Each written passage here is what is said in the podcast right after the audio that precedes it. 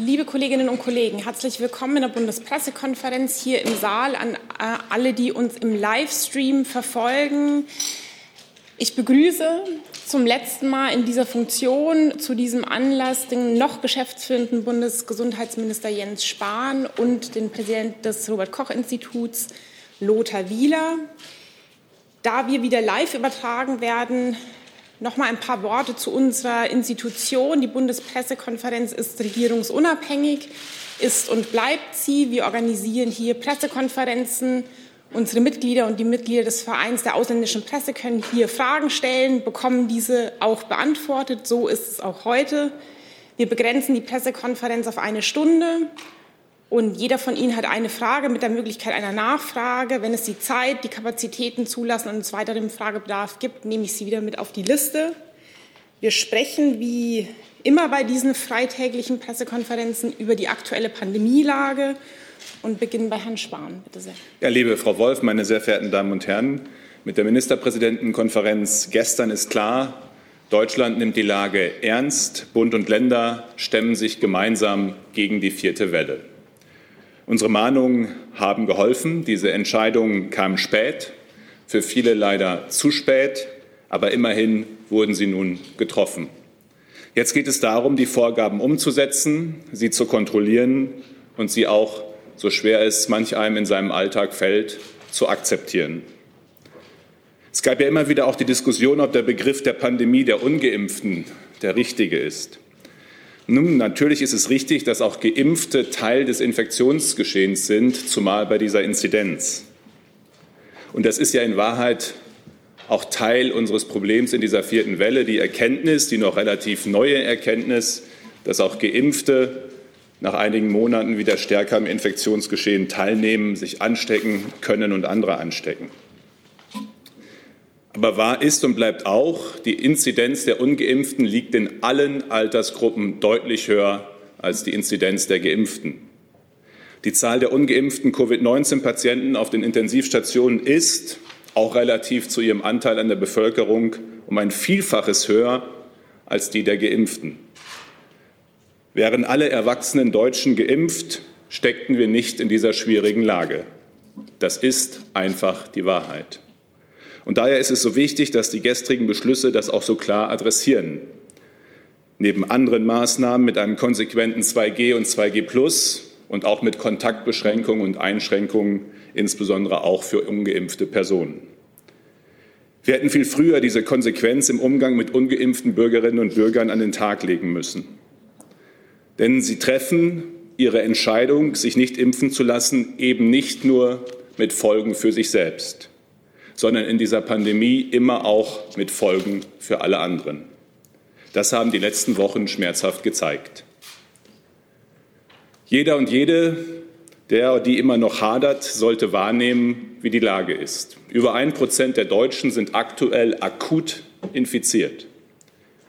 Die Luftwaffe verlegt aktuell viele Patienten pro Woche quer durch die Republik. Mich beschäftigen diese Bilder jedenfalls sehr.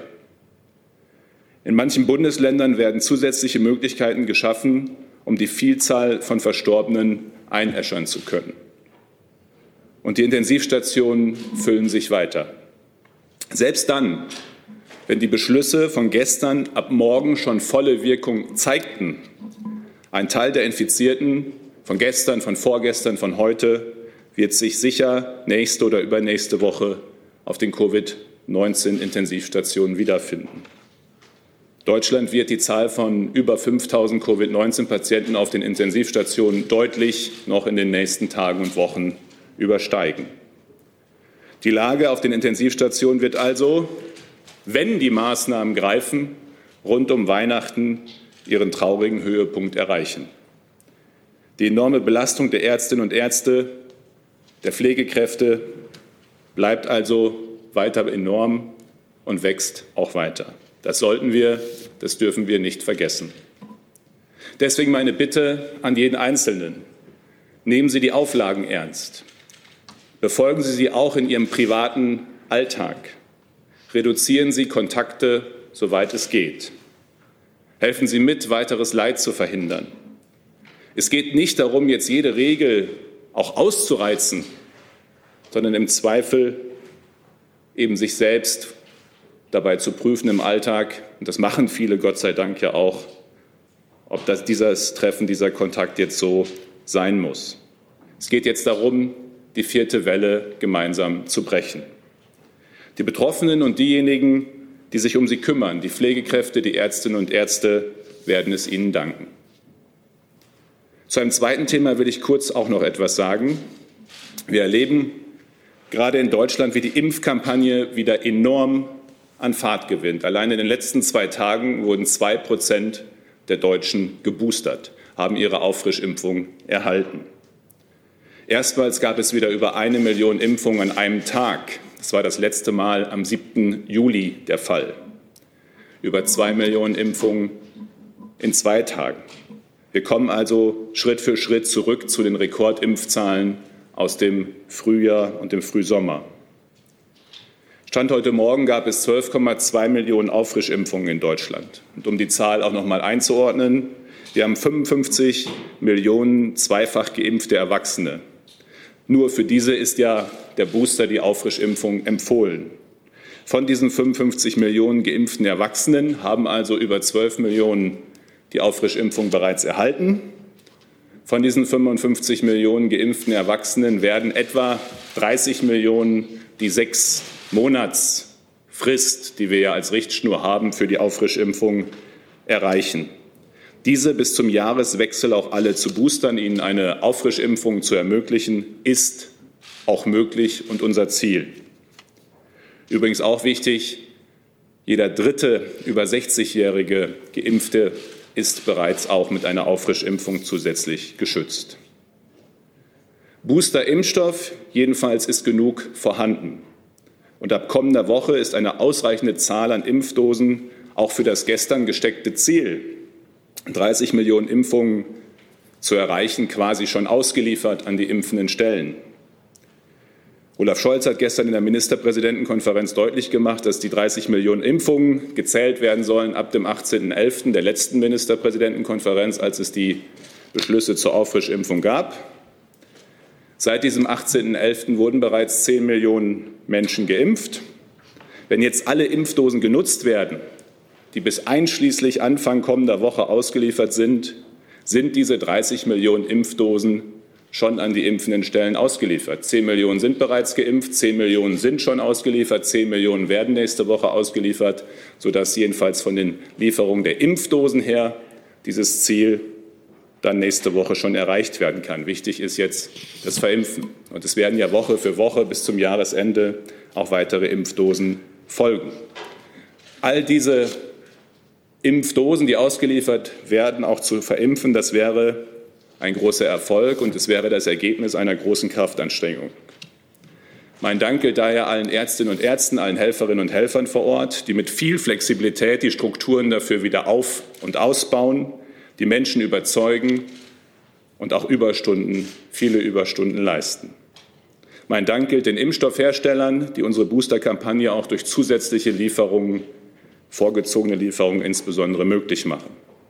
Und meinem Dank gilt auch den Kolleginnen und Kollegen im Ministerium, bei der Bundeswehr, den Großhändlern und den Apothekern, die diese Kampagne logistisch generalstabsmäßig organisieren und möglich machen.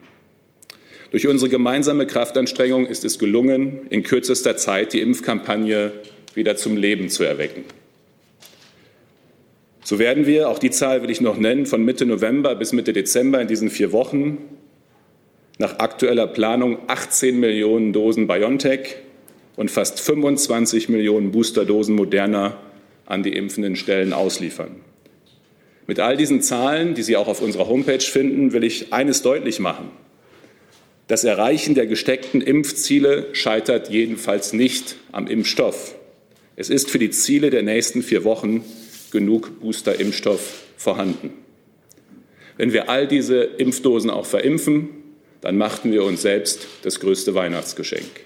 Denn trotz oder auch eher wegen der neuen Virusvariante bleibt Impfen und Boostern das beste Mittel gegen diese Pandemie. Deswegen machen Sie mit. Lassen Sie sich impfen, schützen Sie sich und Ihre Lieben. So können wir diese vierte Welle brechen. Vielen Dank dafür. Hey Leute, politischer Journalismus muss nicht kommerziell oder öffentlich-rechtlich sein. Podcasts müssen nicht durch grässliche Werbung finanziert sein. Jung Naiv ist der beste Beweis dafür. Damit das so bleibt, unterstützt uns einfach finanziell. Danke vorab und jetzt geht's weiter. Herr Wieler, bitte sehr. Morgen, meine Damen und Herren. Die bundesweite Sieben-Tage-Inzidenz ist auf einem sehr hohen Plateau und es liegt immer noch ein weiter Weg vor uns. Die Fallzahlen sind nach wie vor viel zu hoch und wir sollten bei der Interpretation dieses Plateaus auch wirklich vorsichtig sein.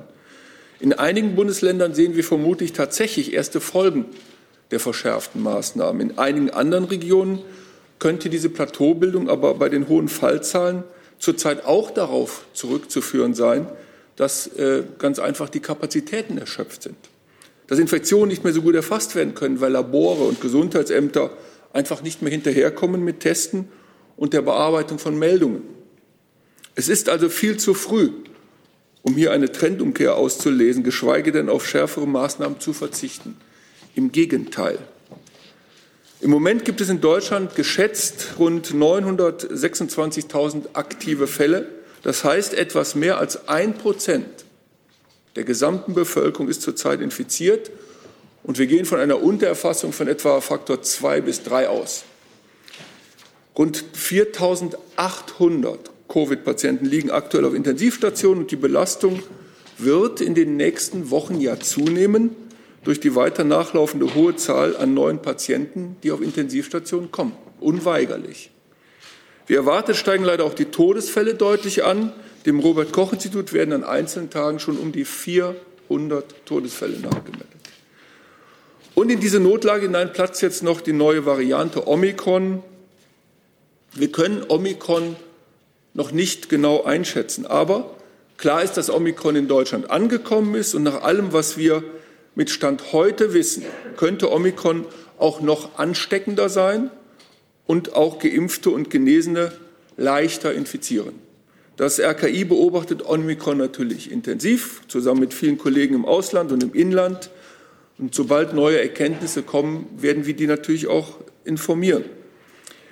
Wir sollten uns alle darauf einstellen, dass Omikron in noch kürzerer Zeit zu noch mehr Fällen führen könnte als Delta. Und das in einer Situation, in der das Gesundheitssystem bereits an vielen Stellen überlastet ist. Deshalb müssen alle gestern entschiedenen Maßnahmen auch flächendeckend umgesetzt werden, um Infektionen durch Delta und Omikron zu verhindern und um die Fallzahlen herunterzubringen. Dazu gehört in allererster Linie die Reduktion von Kontakten. Wir haben keine Zeit zu verlieren, keinen einzigen Tag. Nur wenn wir die Fallzahlen herunterbringen, können wir die Kliniken entlasten. In vielen Krankenhäusern ist die medizinische Versorgung jetzt bereits eingeschränkt. Und ich möchte noch einmal klar machen, was das bedeuten kann. Erstens für die Covid-Patienten, die zum Teil schon verlegt werden müssen. Solche Verlegungen sind eine enorme Belastung und können die Heilungschancen beeinträchtigen. Zweitens für alle anderen. Wenn die Kliniken am Limit sind, wirkt sich das zuallererst auf die vermeintlich leichten Eingriffe aus. Ich sage bewusst vermeintlich, denn auch eine Hüft-OP ist in der Regel ja medizinisch indiziert. Und wenn sie nicht stattfinden kann, verlängert das eben auch das Leid der Betroffenen.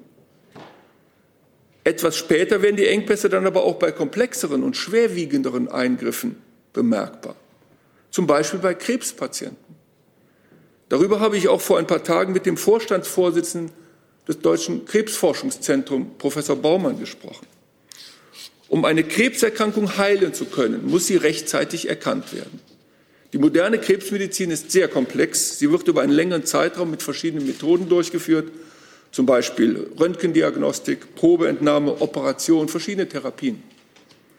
Wenn sich die Diagnose verzögert oder die Behandlung nicht optimal durchgeführt wird, sind die Heilungschancen natürlich geringer. Wenn zum Beispiel kein Intensivbett zur Verfügung steht, kann auch nicht operiert werden. Schon jetzt finden laut Taskforce Krebs und Corona mindestens fünf Prozent weniger Tumoroperationen statt. Es gibt internationale Auswertungen, die zeigen, wie sich das Sterberisiko bei einigen Krebsarten erhöht, wenn sich eine Operation nur um vier Wochen verzögert. Das kann nach einer internationalen Übersichtsarbeit pro 1000 Brustkrebspatientinnen zum Beispiel zu mehr als zehn, also zu zehn mehr Todesfällen führen. Also allein bei 1000 Brustkrebspatientinnen. Krebs führt aber oft erst viele Monate oder später zum Tod. Das bedeutet, dass eine Benachteiligung von Krebspatienten während dieser akuten Pandemie eben auch leicht übersehen werden kann. Also jeder und jeder von uns könnte plötzlich betroffen sein. Jeder und jeder von uns kann und muss dazu beitragen, Infektionen zu verhindern, überall, im privaten Bereich, im beruflichen Bereich, ähm, in der Schule, im Altenheim. Deshalb nochmal wirklich der ganz klare Appell. Lassen Sie sich impfen, achten Sie darauf, dass Ihr Impfschutz vollständig ist und lassen Sie sich eine Auffrischungsimpfung geben. Und bitte reduzieren Sie Ihre Kontakte auf ein Minimum. Halten Sie sich im Alltag überall an die AH plus L-Regeln, also Abstand halten, Hygieneregeln, Alltags äh, Entschuldigung, Mas medizinische Masken tragen oder FFP2-Masken tragen, lüften. Auch bei 3G- und 2G-Veranstaltungen. Die Maske bleibt bitte auf. Wir brauchen eine hohe Impfquote und eine niedrige Inzidenz um uns selbst und die Einrichtung des Gesundheitswesens vor Covid-19 zu schützen. Und bitte, wenn Sie bereits krank sind oder wenn es Ihnen nicht gut geht oder wenn Sie etwas entdecken, das Ihnen Sorge bereitet, suchen Sie bitte auch in der Pandemie Ihre Ärztin, Ihren Arzt auf. Nehmen Sie vor allem auch Früherkennungsuntersuchungen wahr. Und ich bin sehr, sehr dankbar dafür, dass sich viele Menschen in unserem Land so verantwortungsbewusst verhalten und damit sich selber und ihre Mitmenschen schützen oder dass sie bis zur Erschöpfung daran arbeiten, diese Situation zu bewältigen. In Kliniken, in Arztpraxen, in Laboren, im öffentlichen Gesundheitsdienst und an diversen anderen Stellen, wie auch im Robert Koch Institut. Vielen Dank, Herr Wieler. Wir kommen zu Ihren Fragen. Ich würde gerne mit den Fragen, die speziell das Thema dieser Pressekonferenz beginnen sollt, äh, betreffen. Mit diesen Fragen beginnen wir. Sollte es darüber hinaus äh, weitere Fragen geben, setzen wir die ans Ende. Geben Sie mir dazu einfach einen kurzen Hinweis. Ich beginne im Saal mit Herrn Rinke. Ja, danke. Ich hätte ganz gerne an einen Punkt angeknüpft, den Herr Wieler äh, zu Anfang seiner Ausführungen erwähnt hatte, nämlich die Untererfassung und die Verlässlichkeit der Daten. Deswegen hätte ich ganz gerne, Herr Spahn und Herr Wieler, von Ihnen gewusst, ähm, was man dagegen tun kann und äh, wie Sie die Zahlen konkreter beurteilen, äh, die jeden Tag vom RKI gemeldet werden. Also müssen wir jetzt diesen Faktor zwei bis drei da oben drauf rechnen und was kann man tun, damit die Gesundheitsämter wieder in der Lage sind, die Zahlen verlässlich zu melden? Danke. Also zuerst einmal, dass es auch eine gewisse ähm, Untererfassung von Infektionen gibt, ist ja seit Beginn der Pandemie so, weil insbesondere natürlich diejenigen, die im Zweifel gar nicht merken, dass sie infiziert äh, sind, sich möglicherweise dann auch nicht testen lassen, nicht äh, entdeckt äh, werden. Was es im Moment schwieriger macht, sind zwei Facetten, zwei Gesichtspunkte. Das eine ist die Situation in den Laboren, wenn es um die PCR-Testung geht. Die jedenfalls sind zum einen sehr stark am Limit, übrigens nicht, weil die Testkits oder Ausrüstung nicht da wäre, sondern weil auch dort natürlich das begrenzende Momentum Personal äh, und Personalverfügbarkeit äh, ist. Wir haben jetzt wieder so viele PCR-Tests in jeder Woche äh, wie auch sonst in den Höchstphasen der Pandemie mit gleichzeitig einem sehr, sehr hohen Positivanteil. Also der, ein hoher Zahl der Testungen in den PCR-Laboren ist positiv, so hoch wie selten in den letzten 18 Monaten. Und das deutet darauf hin, dass es eine Untererfassung gibt.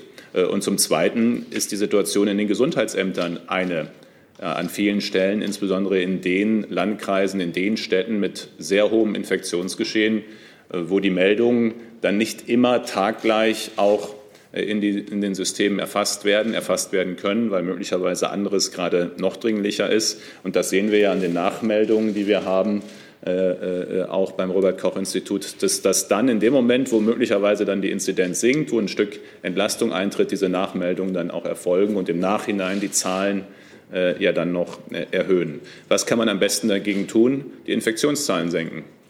Das Beste, was wir tun können, äh, damit wir ein gutes Lagebild wieder haben können miteinander, ist schlicht und ergreifend Infektionszahlen runterbringen, diese Welle brechen, sodass alle auch in ihrem Alltag im Gesundheitswesen die Dinge, die anstehen, gut bewältigen können. Und da kann Ihnen jeder von uns mithelfen. Nachfrage dazu, ja. Ich kurz nachfragen. Ähm, eine andere Möglichkeit wäre, das leuchtet natürlich ein mit den sinkenden Infektionszahlen, eine andere Möglichkeit, die Gesundheitsämter wieder stärker mit Personal auszustatten. Auch das hatten wir ja in der zweiten Welle. Ist das eine Maßnahme, die dringend angegangen werden müsste oder sehen Sie da gar keine Lösungsmöglichkeit? Natürlich, ähm, Herr Rinke, wird und soll und muss auch das Personal verstärkt werden. Ich meine, die Bundeswehr steht wieder auch mit Unterstützung mit den helfenden Händen, das äh, ja auch richtigerweise heißt und so ja auch empfunden wird, den Gesundheitsämtern zur Seite.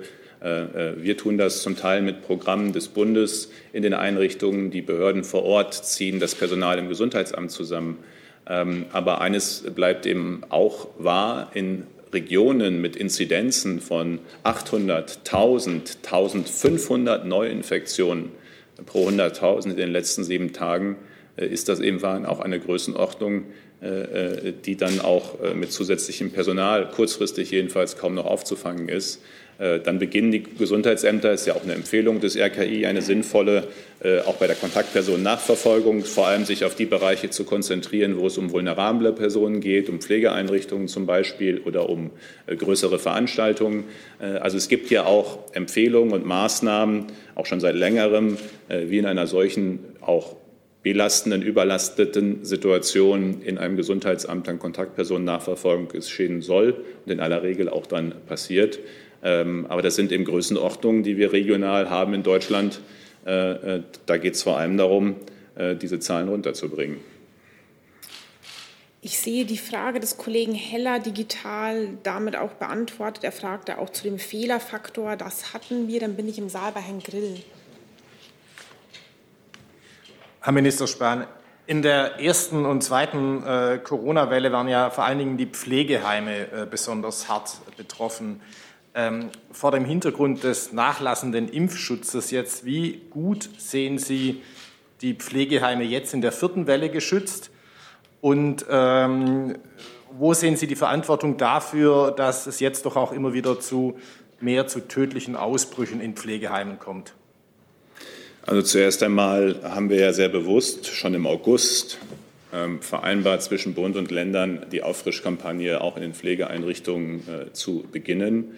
Äh, viele Länder, leider nicht alle, aber viele haben auch unmittelbar im August begonnen, mit mobilen Teams äh, dann äh, wieder in die Einrichtungen auch zu gehen, das Impfangebot zu machen. Stand heute, aus dem, was uns die Länder zurückmelden, ist in nahezu allen Pflegeeinrichtungen dieses Angebot auch gemacht worden und viele der dort lebenden Bewohnerinnen und Bewohner haben es auch angenommen, um sich zusätzlich zu schützen. Das ist schon mal ein erster sehr, sehr wichtiger Punkt.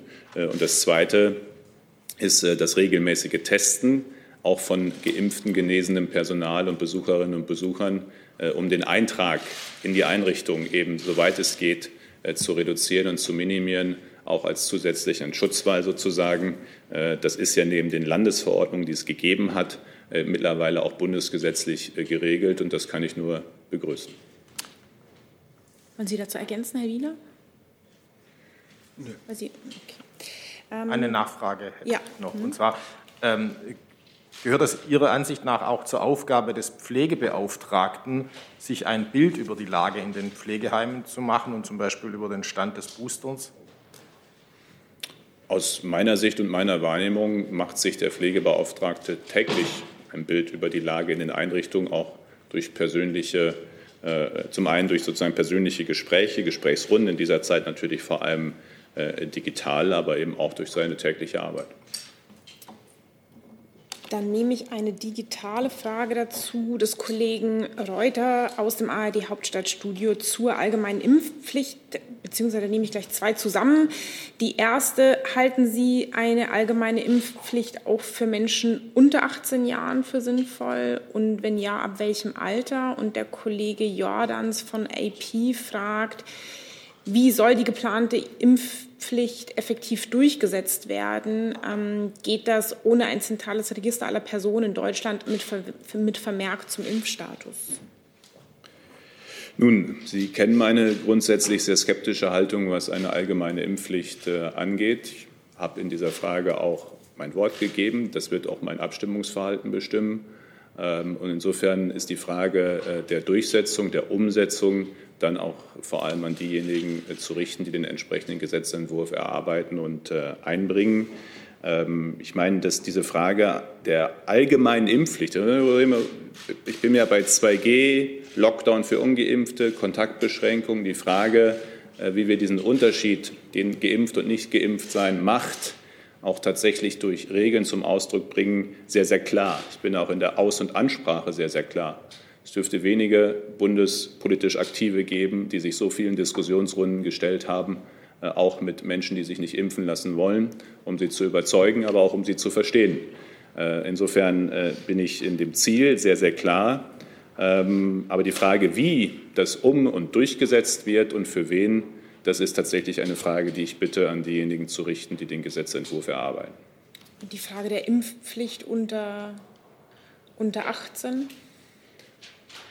Auch das ist am Ende an diejenigen zu richten, äh, die äh, entsprechend an einem Gesetzentwurf äh, arbeiten. Meine Wahrnehmung ist, dass eine verpflichtende Impfung für unter 18-Jährige die Debatte eher mit zusätzlichen Emotionen, Aspekten naturgemäß noch versieht. Herr Wiele, Sie waren auch angesprochen bei der Impfpflicht unter 18. Wollen Sie ergänzen? Oder? Ja, also das Thema Impfpflicht äh, muss, muss sehr, sehr sorgsam kommuniziert und überlegt werden. Und da gibt es ganz viele Fragen. Ähm, und, und da werden sich viele, mit Sicherheit auch viele wissenschaftliche Kollegen äh, darüber unterhalten. Äh, welches Alter, äh, wie wird eine Impfpflicht vollzogen, ähm, wie gehen wir damit um, dass Impfungen eben keinen hundertprozentigen Schutz bringen, sondern äh, eventuell nochmal nachgeboostert werden müssen. Das sind eine Reihe von Fragen die allen klar sein müssen. Ähm, die muss man vorher in, in, einem guten Maße kommunizieren. Die Limitationen äh, ähm, der Impfpflicht muss man im Kopf haben. Also ich denke, dass, da braucht es wirklich eine, eine, sehr intensive Debatte, um die Pros und Cons herauszuarbeiten. Und äh, solange diese Debatte nicht wirklich von den Menschen geführt ist, äh, die dann auch nachher über eine Impf- oder, oder also zumindest mit den Menschen, die nachher über die Impfpflicht entscheiden, da, da muss noch einiges geschehen. Äh, ich denke, das ist, ein, das ist wirklich nicht so trivial. Aber ich, ich habe einfach nur äh, die Bitte an diejenigen, äh, äh, die, die sich dann damit befassen, dass sie wirklich alle diese Pros und Cons, äh, die Abwägungen, die moralischen, die ethischen, die gesundheitlichen eben treffen. Und ich glaube, da, da, da muss das Land noch sehr viel diskutieren. Da, das ist ja nichts Neues. Also es gibt ja schon ab und an in anderen Ländern Impfpflichten. Das ist ja nun kein, kein neues Phänomen. Darüber gab es schon vor vielen äh, Jahrzehnten äh, Diskussionen. Da ist viel gelernt, aber wie gesagt, aus meiner Sicht muss man das alles abwägen und ich wünsche mir, dass dort eine, eine, ähm, eine fundierte Diskussion stattfindet und dann auch eben eine wirklich informierte Entscheidung äh, im, im Parlament. Denn wenn ich das richtig verstanden habe, soll das ja eine Gewissensfrage sein, was ich auch sowieso, ich meine, ich, ich wundere mich sowieso immer über die Fraktionszwänge äh, bei, bei, Abstimmungen, aber auf jeden Fall ist bei Impfpflicht eine Gewissensfrage ist wichtig, da müssen sich die Parlamentarier gut informieren und auseinandersetzen und dann kommt dort das richtige Ergebnis raus. Denn eins ist klar, und das will ich nochmal sagen, ähm, also ohne dass alle Menschen einen Immunschutz haben, werden wir eben äh, es sehr, sehr äh, schwer haben, diese Pandemie zu einem Stillstand zu bringen auf Dauer. Herr Jessen. Herr Spahn, ähm, es sind für die Zeit bis Jahresende zusätzliche Impfdosen geordert worden. Wenn ich das richtig verstanden habe, geht das aber zum Teil durch Vorgriff auf Kontingente mindestens des ersten Quartals im nächsten Jahr. Ähm, wie ist sichergestellt oder wie kann sichergestellt werden, dass nicht dann eine Lücke in der Versorgung eintritt? Zuerst einmal, ähm, Herr Jessen, ist es so, dass tatsächlich Lieferungen vorgezogen werden, nicht zusätzlich bestellt wurde, Lieferungen vorgezogen aus Quartal 3 2022. Das ist übrigens was, was wir dieses Jahr auch schon sehr häufig gemacht haben. Wir haben unserer Impfkampagne im Frühjahr und im Sommer viel Tempo geben können, weil wir viele Bestellungen aus äh, Quartal 4 etwa des Herstellers BioNTech vorgezogen haben in die Quartale 2 und 3 in Absprache mit der, für die ganze EU ja, nicht nur für Deutschland, für die ganze Europäische Union, in Absprache mit dem Hersteller war das äh, möglich und das war sehr hilfreich, weil wir dadurch eben unser Versprechen, jedem bis zum Ende des Sommers die Möglichkeit zu geben, sich zu schützen durch eine Impfung tatsächlich am Anfang des Sommers schon erreicht haben. Also dass wir Lieferungen vorziehen, insbesondere eben in Zeiten, wo wir sie auch dringend brauchen, ähm, aus Gesamtbestellmengen, die wir haben. Das ist regelmäßiges äh, Tun. Äh, dass wir innerhalb der Europäischen Union zwischen den Ländern die Lieferungen auch ausgleichen, je nachdem, wer gerade Bedarf hat, ist übrigens auch weil ich das heute medial gelegentlich sah, normales Tun. Wir haben nicht selten in den letzten Monaten auf Lieferungen zugunsten von anderen eine Zeit lang verzichtet, als die sie dringend brauchten und wir nicht. So machen das andere dann zugunsten von uns in dieser Zeit. Insofern ist das sozusagen innerhalb der Europäischen Union ein normales Vorgehen, um die großen Mengen, die wir ja gemeinsam gesichert haben, für 2022 und 2023 über zwei Milliarden Dosen für die Europäische Union auch in den Zeitpunkten zu verfügbar zu haben, in denen wir sie brauchen. Die Mengen, Liefermengen für Quartal 1 beeinträchtigt das nicht. Nachfrage.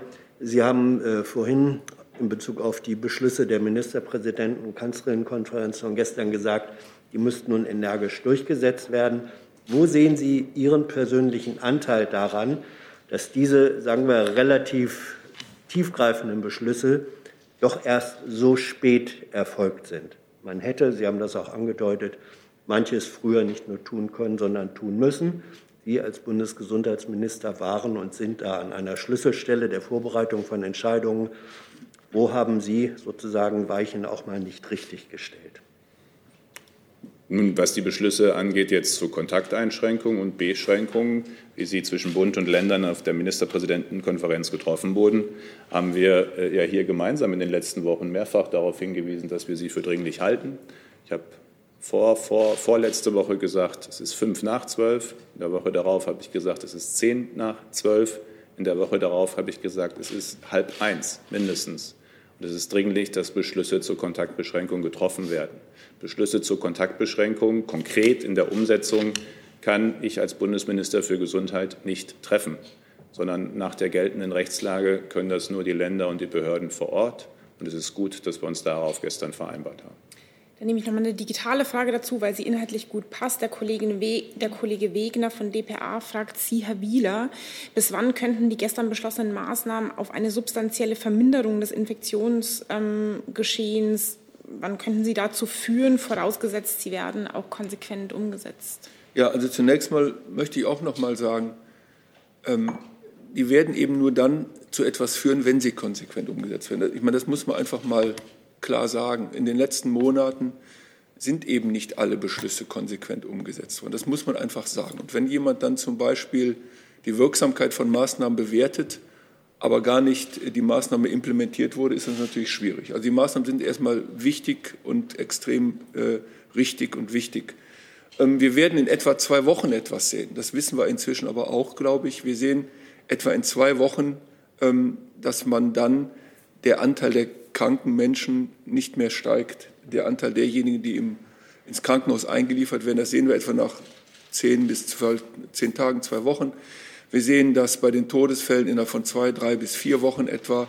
Ähm, so lange dauert das. Also das. Aber das ist ja, da hat sich ja auch nicht viel dran geändert in den letzten zwei Jahren.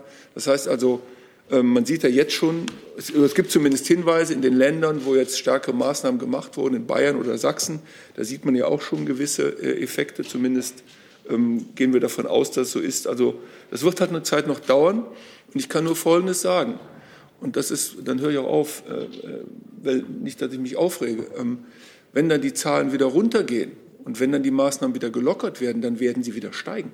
Ja? Schau an. Nur das schon mal vorweg gesagt. Äh, da muss man auch keine großen Zukunftsprognosen machen. Also das muss man da, wir müssen dafür sorgen, dass diese Inzidenzen sinken auf Dauer, weil wir sonst einfach viele Menschen nicht schützen können. Wir können bei hohen Inzidenzen nicht jeden, jeden schützen.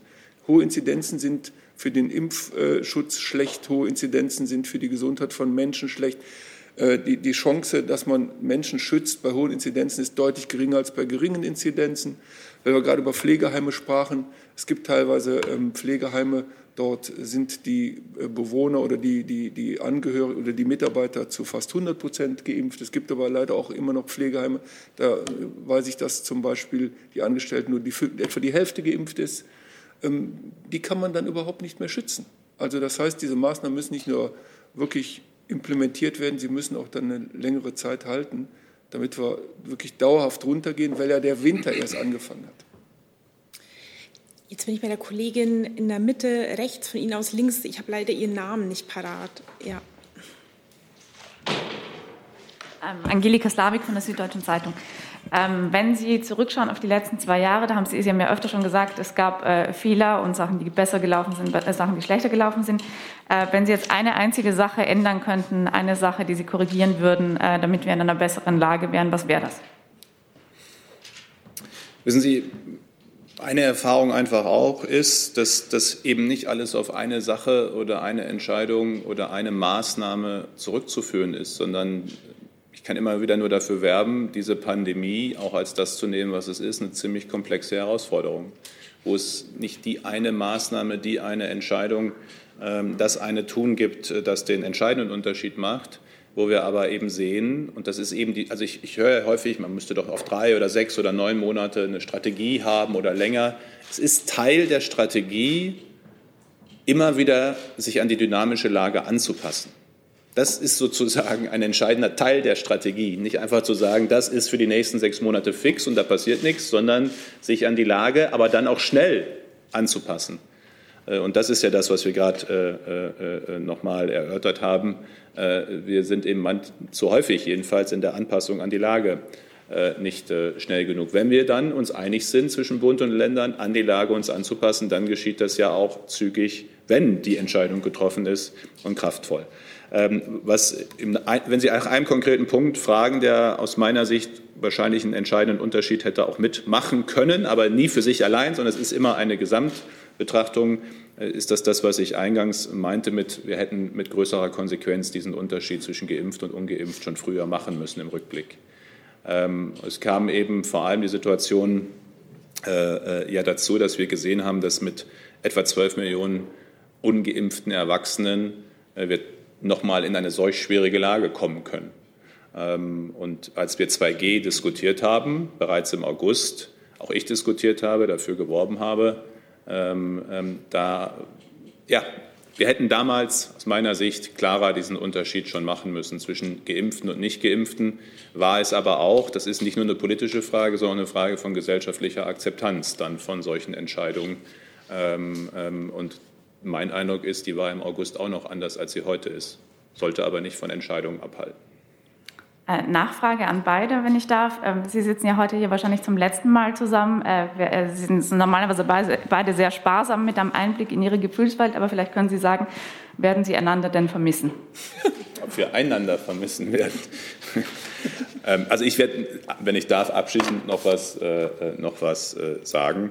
Aber ich kann grundsätzlich sagen, dass natürlich die Zusammenarbeit mit Herrn Professor Wieler, mit dem Robert-Koch-Institut, äh, aber auch mit, äh, mit allen Kolleginnen und Kollegen im Ministerium und bei uns im Geschäftsbereich vermissen werde, weil ich das einfach auch gerne mache, was ich mache ähm, ähm, als Bundesminister für Gesundheit. Vor der Pandemie äh, mit vielen Entscheidungen und Unterschieden, die wir haben machen können im Alltag für viele Menschen, für Patientinnen und Patienten, für die, die im Gesundheitswesen arbeiten und auch in dieser Pandemie durch Entscheidungen äh, einen Unterschied machen zu können, mitgeholfen zu haben, dieses Land durch die Pandemie zu führen. Ähm, das, das ist etwas, äh, was eben meinem politischen Verständnis entspricht, weswegen ich mal angefangen habe, Politik zu machen. Und das geht nur, und da bin ich wieder bei Ihrer Frage, in einem Team. Und das gilt nur in guter Zusammenarbeit im Ministerium und mit allen, äh, die eben auch in den unterschiedlichen Stellen Verantwortung haben.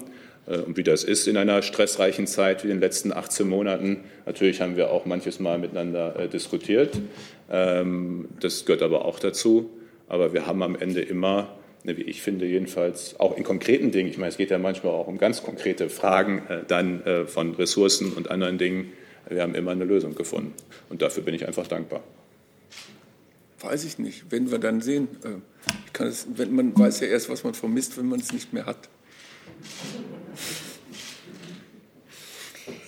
Ähm, eine Frage digital von der Kollegin Saviki von watson.de. Herr Spahn, wieso sind Fußballspiele weiterhin mit 15.000 Zuschauern erlaubt? Das ist ja Teil der Bund-Länder-Beschlüsse von gestern, die im Stadion singen, grölen und sich auf dem Weg dorthin in, S in volle S-Bahn quetschen. Wie kann diese Entscheidung anderen, also gegenüber anderen Branchen erklärt und gerechtfertigt werden? Das ist eine Frage, um die tatsächlich ja auch äh, gerungen und diskutiert wurde im Vorfeld, aber auch in der Ministerpräsidentenkonferenz. Ähm, Im Kompromiss ist es äh, jetzt äh, zu dieser Größenordnung gekommen. Es ist ja schon eine deutliche Reduktion. Wenn das umgesetzt wird mit 2G, AHA-Regeln, Masken, idealerweise ohne Alkohol, und idealerweise mit Anfahrts- und Abfahrtskonzepten, die eben keine großen Menschenansammlungen äh, beinhalten, äh, äh, dann ist das sicherlich auch, auch in der Theorie jedenfalls eine gute Sache. Die Frage ist, ob das in der Praxis gelingt, das mit all diesen Regeln umzusetzen. Wir alle kennen die Bilder aus Stadien, wo das ähm, nicht immer wirklich den Eindruck macht, dass das überall gelingt. Und deswegen verstehe ich gut, dass da vor allem auch im Vergleich mit anderen Bereichen, äh, äh, dass da viele Fragen dazu sind. Ich kann jetzt nur dafür werben, dass dieser gefundene Kompromiss auch wirklich in all seinen Facetten 2G, Masken, AHA-Regeln, An- und Abfahrtskonzepte auch umgesetzt wird. Dann bin ich im Saal bei Frau Spiekermann. Ich sehe das Mikro nicht so genau. Ich habe es. Ja, gut. Auch eine Frage vielleicht an Sie beide. Ähm, ist vielleicht etwas gewagt, aber wie schätzen Sie den weiteren Können Sie Verlauf? direkter und ein bisschen lauter ins Mikro ja, ich, sprechen? äh, wie schätzen Sie denn den weiteren Verlauf der Pandemie ein? Ich meine, das ist wahrscheinlich schwierig, aber wir sind jetzt in der vierten Welle. Womit rechnen Sie? Oder rechnen Sie auch damit, dass jetzt regelmäßig geboostert äh, werden muss? Also wie, wie schätzen Sie das ein perspektivisch? Und die zweite Frage ist... Ähm, wir hatten gesagt, eine Frage und eine Nachfrage. Ich habe es versucht. Hat leider nicht geklappt, tut mir leid.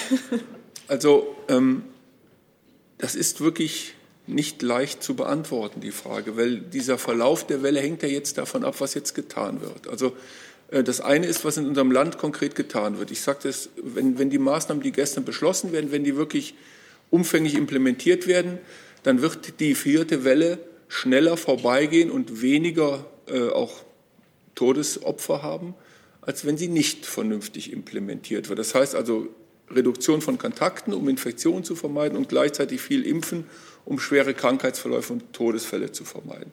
Das hängt also ganz davon ab, wie das umgesetzt wird.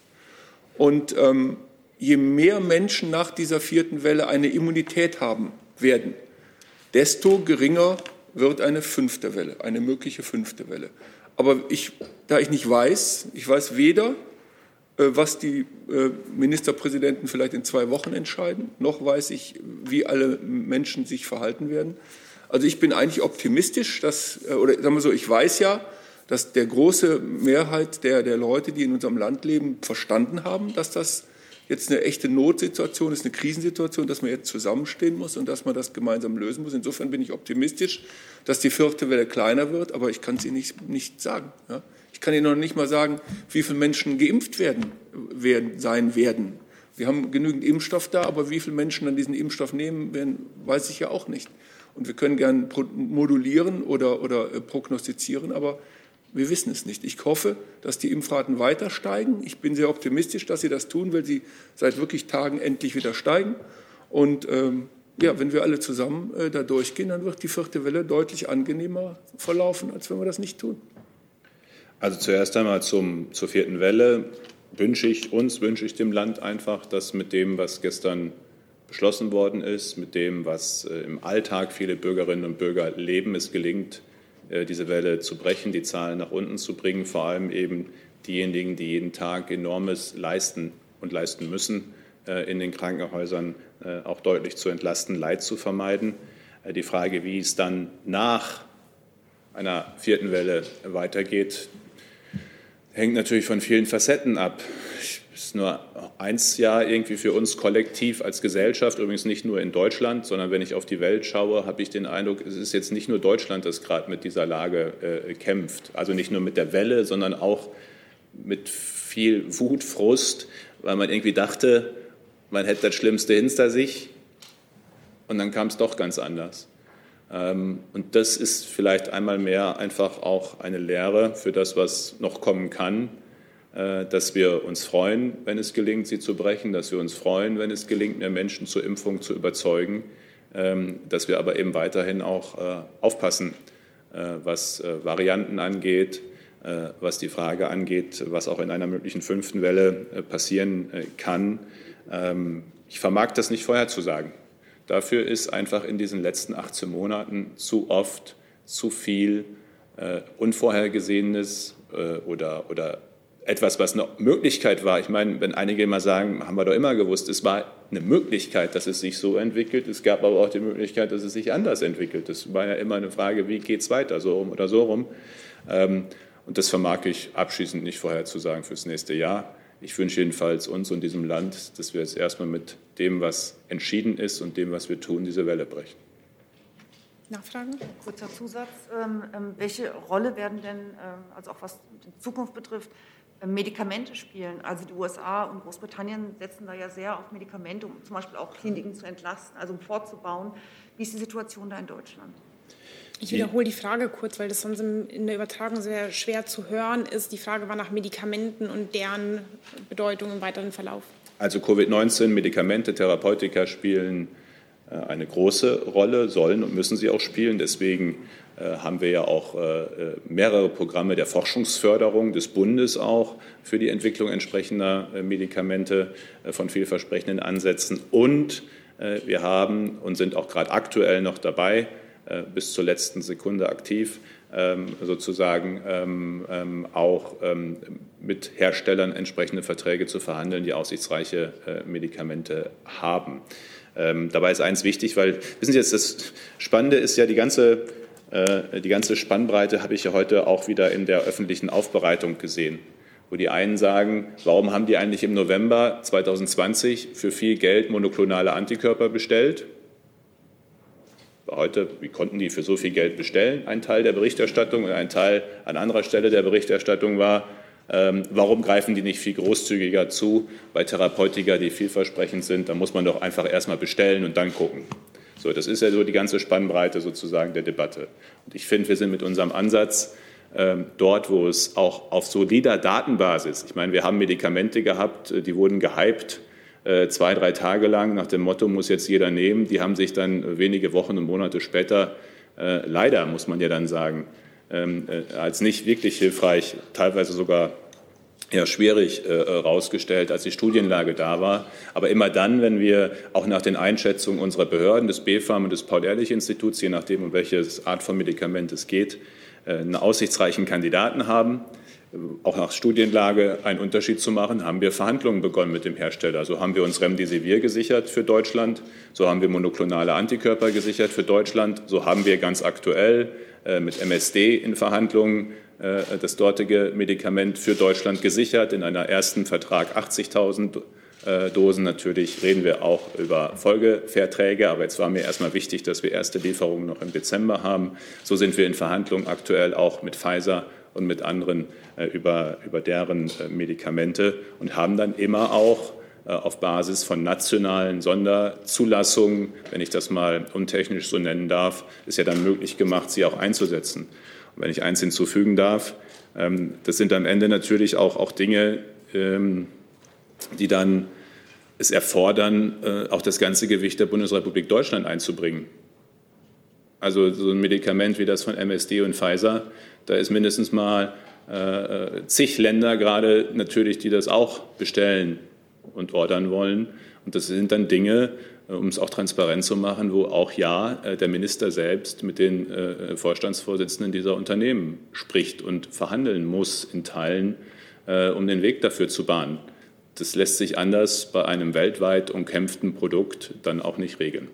Aber die Grundantwort ist ja, wir haben hohes Interesse an Therapeutika bei Covid-19. Wir kaufen vorsorglich, wir unterstützen Forschung und Entwicklung, weil selbst bei höchsten Impfquoten es immer auch diejenigen gibt, wo möglicherweise auch beim Impfdurchbruch äh, Behandlungsbedarf entsteht.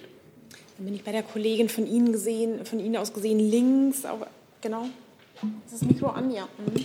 Ähm, Rosanna Pugliese von ANSA. Ich habe eine Frage an beide. Und zwar, ähm, ähm, äh, der Chef der SIKO-Kommission hat gesagt, dass er seine Kinder nicht impfen lassen würde.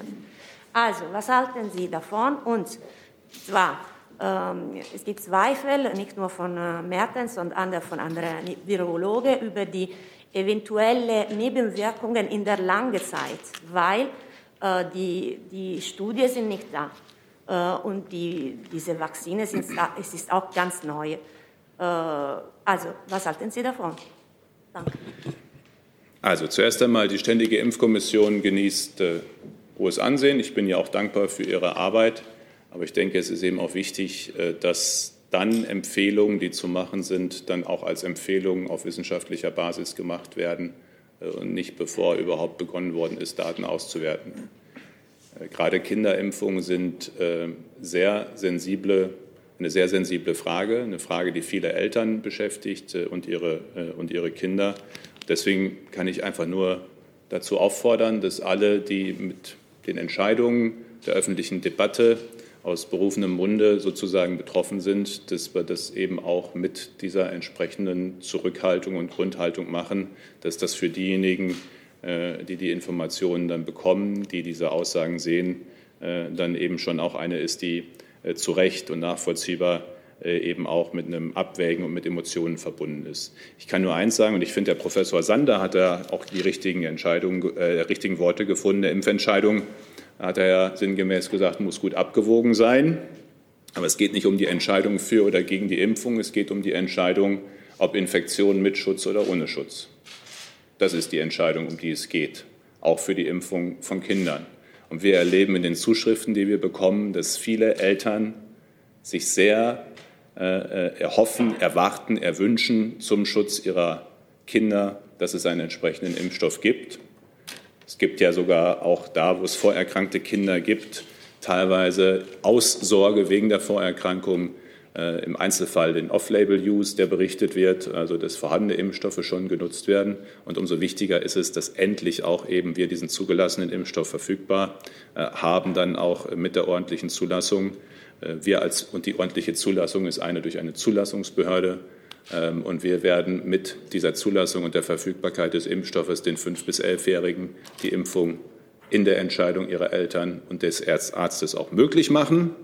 Und dann wird die Ständige Impfkommission eine Empfehlung abgeben. Ich würde aber empfehlen, Empfehlungen als solche abzugeben und nicht als persönliche Meinung. Nachfrage? Meine Frage war aber nicht über die persönliche Meinung oder was er wirklich machen wird in seiner Familie, sondern über diese Zweifel. Also es gibt Zweifel über die möglichen Nebenwirkungen in der langen Zeit. Deshalb war die Frage darüber. Und äh, wenn ich äh, ergänzen kann, wie viele sind die Kinder in den Intensivstationen derzeit? Ob wir eine Zahl darüber haben könnten. Ich bin sehr sicher, oder mein Eindruck ist, das war ja in einem Podcast im Gesprochenen, aber das müssen Sie am besten Herrn Professor Mertens selbst fragen, äh, dass die Formulierung so, wie sie auch verstanden werden konnte, zu den Langzeitfolgen nicht das ist, was intendiert war. Alles andere würde mich verwundern. Also ich möchte noch mal kurz sagen, die STIKO macht eine hervorragende Arbeit. Die STIKO hat eine bestimmte SOP, eine sogenannte Standard Operating Procedure nach der viele Länder äh, sich sehnen würden, dass sie so etwas hätten. Die STIKO besteht aus 18 Mitgliedern, die sind äh, ehrenamtlich, sind alles hervorragende Fachleute auf ihren Gebieten und die entscheiden nach, auf Basis von wissenschaftlichen Daten und das werden sie auch dieses Mal tun. Und dann steht in der Begründung dieser Entscheidung, stehen alle diese Dinge, die Sie ansprechen, drin. Die sind ja alle Teil der Begründung. Und ich würde Sie einfach immer bitten, wenn diese STIKO-Entscheidungen dann kommen, die sind ja wirklich umfangreich begründet, lesen Sie die Begründung und dann sind alle diese Aspekte äh, mit beachtet worden. Und ich kann nur sagen, ähm, die STIKO macht das jetzt in, in, in, dieser Arbeitsbelastung ja nun seit über einem Jahr. Und ich bin den Mitgliedern der STIKO und allen, die die STIKO unterstützen, auch die Geschäftsstelle am Robert-Koch-Institut, mehr als nur dankbar für das, was sie leisten. Und es ist eben wissenschaftlich basiert und basiert eben nicht auf Einzelmeinungen, sondern auf wissenschaftlichen Daten. Und das wird auch so bleiben. Der Kollege Holstein von Apotheke Ad hoc fragt digital an Sie gerichtet, Herr Spahn, warum haben Sie verschwiegen, dass die Boosterkampagne ohne zusätzliche Vorablieferung der Hersteller aus dem Jahr 2022 in Gefahr geraten könnten, weil 64 Millionen Dosen Moderna plötzlich gespendet werden? Also ich weiß nicht, ob Herr Holstein die Gelegenheit hatte, den letzten Pressekonferenzen hier zu folgen am Freitag. Äh, aber die Größenordnung der an COVAX gespendeten äh, Dosen war hier gefühlt fast jede Woche Thema. Äh, insofern ist da nichts verschwiegen worden. Im Übrigen stand sie auch auf unserer Homepage. Es gibt Kabinettsbeschlüsse dazu, es sind übrigens keine Entscheidungen des Bundesministeriums für Gesundheit, sondern die Frage, was in welchem Umfang gespendet wird an Drittländer, sind gemeinsame Entscheidungen natürlich des Auswärtigen Amtes, des BMZ, des Finanzministeriums, des Kanzleramtes und des Gesundheitsministeriums, weil es ja verschiedene Aspekte dabei zu berücksichtigen wird. Und gleichzeitig ist einfach die Schlussfolgerung ja nicht richtig. Wir können gerade beides leisten. Wir können genug Impfstoff für die Impfkampagne in Deutschland zur Verfügung stellen, mehr als genug. Und wir können helfen, die Welt zu impfen. Und ich finde, wenn irgendwas gezeigt hat, dass das Sinn macht, dann doch die letzte Woche. Omikron. Varianten können dann entstehen, wenn es in Regionen auf der Welt eben entsprechende Infektionen und Inzidenzen gibt. Ähm, sie können überall auf der Welt entstehen und deswegen macht es viel Sinn, die Welt zu impfen.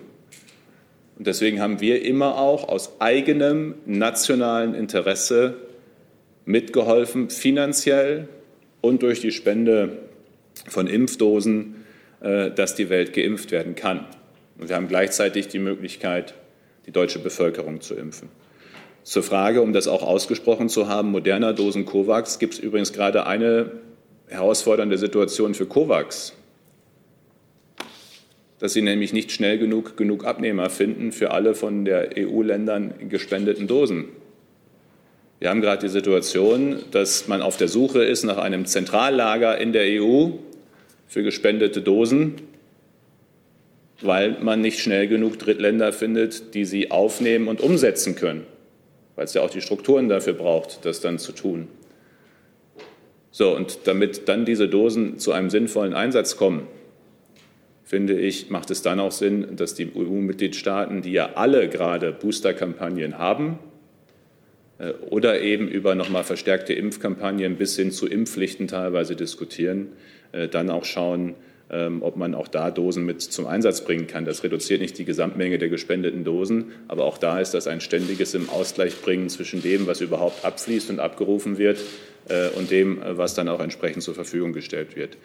Ich sage noch einmal, also transparenter als die Frage, dass wir COVAX unterstützen und in Deutschland gut impfen, haben wir, also wir haben alle Themen transparent behandelt, aber das haben wir besonders transparent behandelt miteinander. So, wir machen jetzt zwei letzte Fragen im Saal. Der Kollege von Ihnen aus gesehen rechts hinten, dann Herr Sentivani. Weiter? Mhm. Daniel Heid, RTL NTV. Ähm, Herr Wieler, Portugal hat mit 87 Prozent einer der höchsten Impfquoten der Welt und trotzdem verhängt das Land jetzt nochmal den Notfallzustand. Äh, können Sie sich das erklären oder heißt das, dass eine Gesellschaft trotz hoher Impfquote nicht sicher ist vor verschärften Corona-Maßnahmen? Also zunächst einmal ähm, muss man immer im Kopf haben, dass es eben auch natürlich in Portugal ein Immune Waning gibt. Also diese Beobachtung, die wir machen, dass der Impfschutz nach einer gewissen Zeit nachlässt, das ist äh, ein Aspekt, den wir immer im Kopf haben müssen und den wir natürlich immer besser kennenlernen. Das heißt also, dann geht es darum, dass man den Impfschutz entsprechend auffrischt. Das andere, was wir äh, immer im Kopf haben müssen, das ist, dass zurzeit natürlich nach wie vor eine Pandemie unterwegs ist und, und die, die ist nun mal weltweit. Und ähm, das heißt also, wir müssen immer im Kopf haben, dass es ein Baukasten von verschiedenen Maßnahmen ist, die wir parallel fahren müssen eine gewisse Zeit. Also darum ist es auch wichtig für Sie zu verstehen, es gibt nicht diese eine Maßnahme, mit der wir alles lösen sondern wir haben ein Set von Medikamenten, wir haben bestimmte Schutzmaßnahmen, also Infektionsschutzmaßnahmen und eben die Impfung. Und ähm, eine 87-prozentige Impfquote ist super, aber die reicht natürlich auch nicht aus im Winter. Äh, wir wissen das ja. Also ich kann nur noch mal an die Modellierungen des RKI erinnern. Ähm, wir brauchen eine, eine, eine ähm, Immunschutz, der so hoch geht wie irgend möglich. Und ähm, wir werden äh, sicher diese Pandemie wirklich nicht beenden, bevor nicht jeder einen Immunschutz hat. Und ich kann immer nur noch mal ganz klar sagen, ähm, lieber hole ich mir den Immunschutz durch eine Impfung als durch eine natürliche Infektion. Und das heißt also, ähm, wir, wir, dürfen halt die nächsten Monate nicht nachlassen. Wir müssen immer noch gewisse Vorsichtsmaßnahmen walten lassen, damit es eben nicht zu schnell hochgeht. Aber das Entscheidende ist, wenn man sieht, dass die Zahlen wieder nach oben gehen, dann muss man eben Maßnahmen einbringen, um das äh, unten zu halten. Ich kann immer nur an unseren Plan Kontroll Covid erinnern. Je früher man interveniert, desto, desto stärker sind die Auswirkungen der Intervention, desto weniger Fälle werden im Auftreten. Das heißt also, dieses Spiel, diese Wachsamkeit Das wird uns noch einige Monate immer wieder im, ähm, äh, bewegen. Und darum ist es ein, ein, Baukasten, den wir immer wieder neu taxieren müssen. Das ist total wichtig. Also nicht auf eine Sache nur verlassen. Ähm, das hat diese Pandemie zum einen allen ja gezeigt, aber auch alle die Menschen, die, die sich wirklich gut mit solchen Viren und Epidemiologie auskennen, die wissen natürlich, dass es, ähm, bevor wirklich eine gute Immunität da ist, eine Pandemie einfach nicht zum Ende kommt.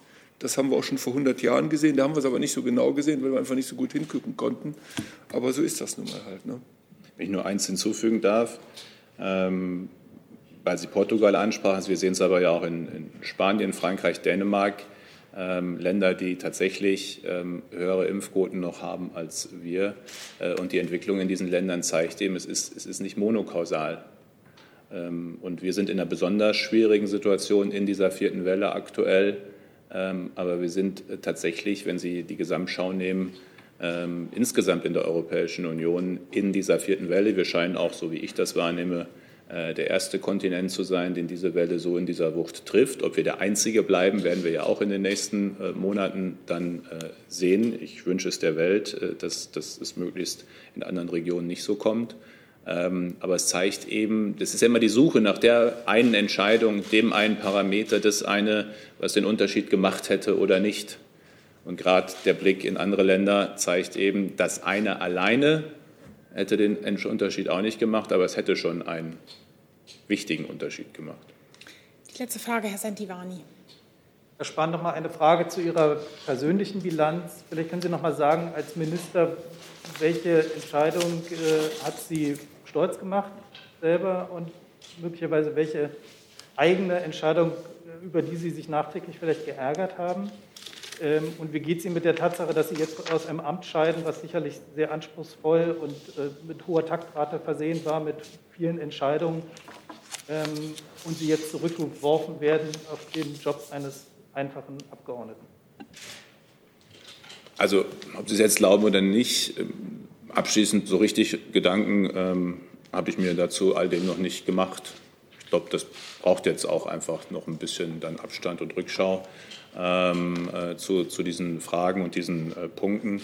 Ich mache jetzt wirklich bis zur letzten Sekunde, bis zur Amtsübergabe äh, meine Aufgabe als Bundesminister für Gesundheit. Das halte ich jedenfalls in der Lage, in der wir aktuell sind, auch äh, für erforderlich. Und das ist das, was mich äh, treibt und beschäftigt.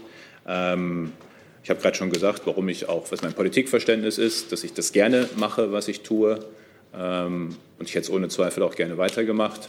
Äh, aber das andersrum setzt Democracy. Ich meine, das ist jetzt eine äh, Entscheidung äh, zum Regierungswechsel, die dann eben bedeutet, dass es auch einen Wechsel gibt.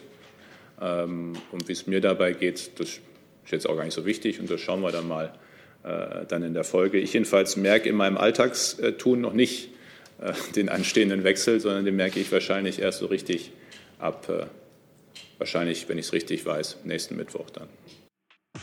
Du sag mal, Kira, ganz unter uns, du bist die Jüngste hier? Ja. Warum arbeitest du hier eigentlich? Na, weil wir das beste Journalismusformat in Deutschland sind und weil hier keine Werbung läuft. Und woher kommt die Kohle für dein Gehalt? Per Banküberweisung oder PayPal von den Leuten, die uns zuschauen oder zu hören. Wie das geht? Seht ihr in der Podcast-Beschreibung. Damit sind wir zumindest am Ende der Fragerunde angekommen. Und nachdem das die letzte Pressekonferenz in dieser Konstellation mit dem noch geschäftsführenden Bundesminister der Gesundheit war, gebe ich Ihnen nochmal das Wort, Herr Spahn. Ja, liebe Frau Wolf, meine Damen und Herren, da dies tatsächlich meine letzte Bundespressekonferenz äh, als Bundesminister für Gesundheit ist, möchte ich noch einfach ein paar allgemeine Anmerkungen machen. Wir haben uns hier seit Pandemiebeginn etwa 50 Mal in dieser Bundespressekonferenz äh, getroffen. Ähm, deshalb möchte ich mich zum Ersten bedanken bei den vielen Expertinnen und Experten, äh, die in diesem Rahmen für sachliche, gute Informationen gesorgt haben, die auch mit uns hier regelmäßig in der Bundespressekonferenz waren. Wir können uns glücklich schätzen in Deutschland. Ich würde mir wünschen, dass wir auch das gelegentlich wahrnehmen, dass das ein Privileg ist, dass wir so viele Expertinnen und Experten haben, Universitäten, Wissenschaftler, aber auch in der medizinischen Versorgung im Alltag, die in dieser Pandemie uns mit Rat und Tat äh, begleiten und äh, unterstützen. Ich habe versucht, meinen Beitrag zu leisten, dass diese Expertinnen und Experten hier auch zu Wort kommen können in der öffentlichen Debatte. Einen besonderen Dank möchte ich Herrn Professor Wieler äh, aussprechen, Sie haben sich hier immer wieder den Fragen gestellt, die Lage beschrieben und gesagt, was notwendig ist. Sie haben zeitweise auch viel abbekommen in der Öffentlichkeit, in der öffentlichen Debatte, aber Sie haben nie den Kopf eingezogen. Ich war und bin dankbar, Sie hier an meiner Seite zu wissen. Und ich glaube, auch viele Bürgerinnen und Bürger rechnen Ihnen das hoch an. Und nicht zuletzt möchte ich mich bei dem Verein der Bundespressekonferenz und bei den Journalistinnen und Journalisten bei Ihnen bedanken. Sie haben es uns ermöglicht, die Bürgerinnen und Bürger direkt über aktuelle Entwicklungen zu informieren. Sie haben kritisch nachgefragt, das ist richtig und wichtig. Und gleichzeitig habe ich hier das Miteinander immer auch als fair empfunden. Und auch dafür bin ich dankbar. Gerade die zahlreichen Versuche mit Desinformationen in unserem Land, gerade in dieser schwierigen Phase für Misstrauen und Wut, zu sorgen, zeigen, wie wichtig ein unabhängiger und kritischer, faktengeleiteter Journalismus ist. Sie haben diese Verantwortung wahrgenommen. Ich bitte Sie, nehmen Sie sie weiter wahr, aber vor allem bleiben Sie gesund.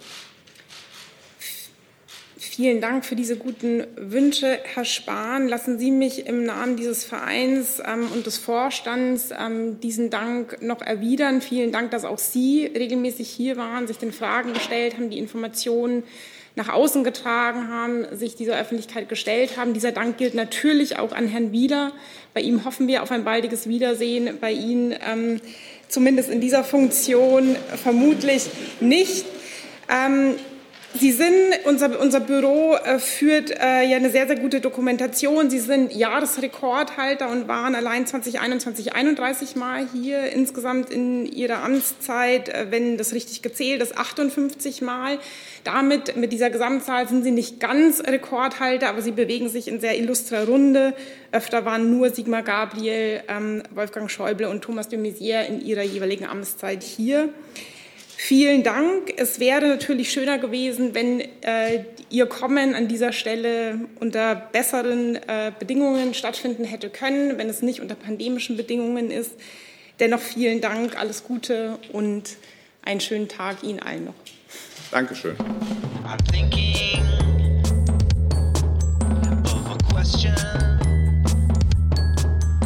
collecting all my information.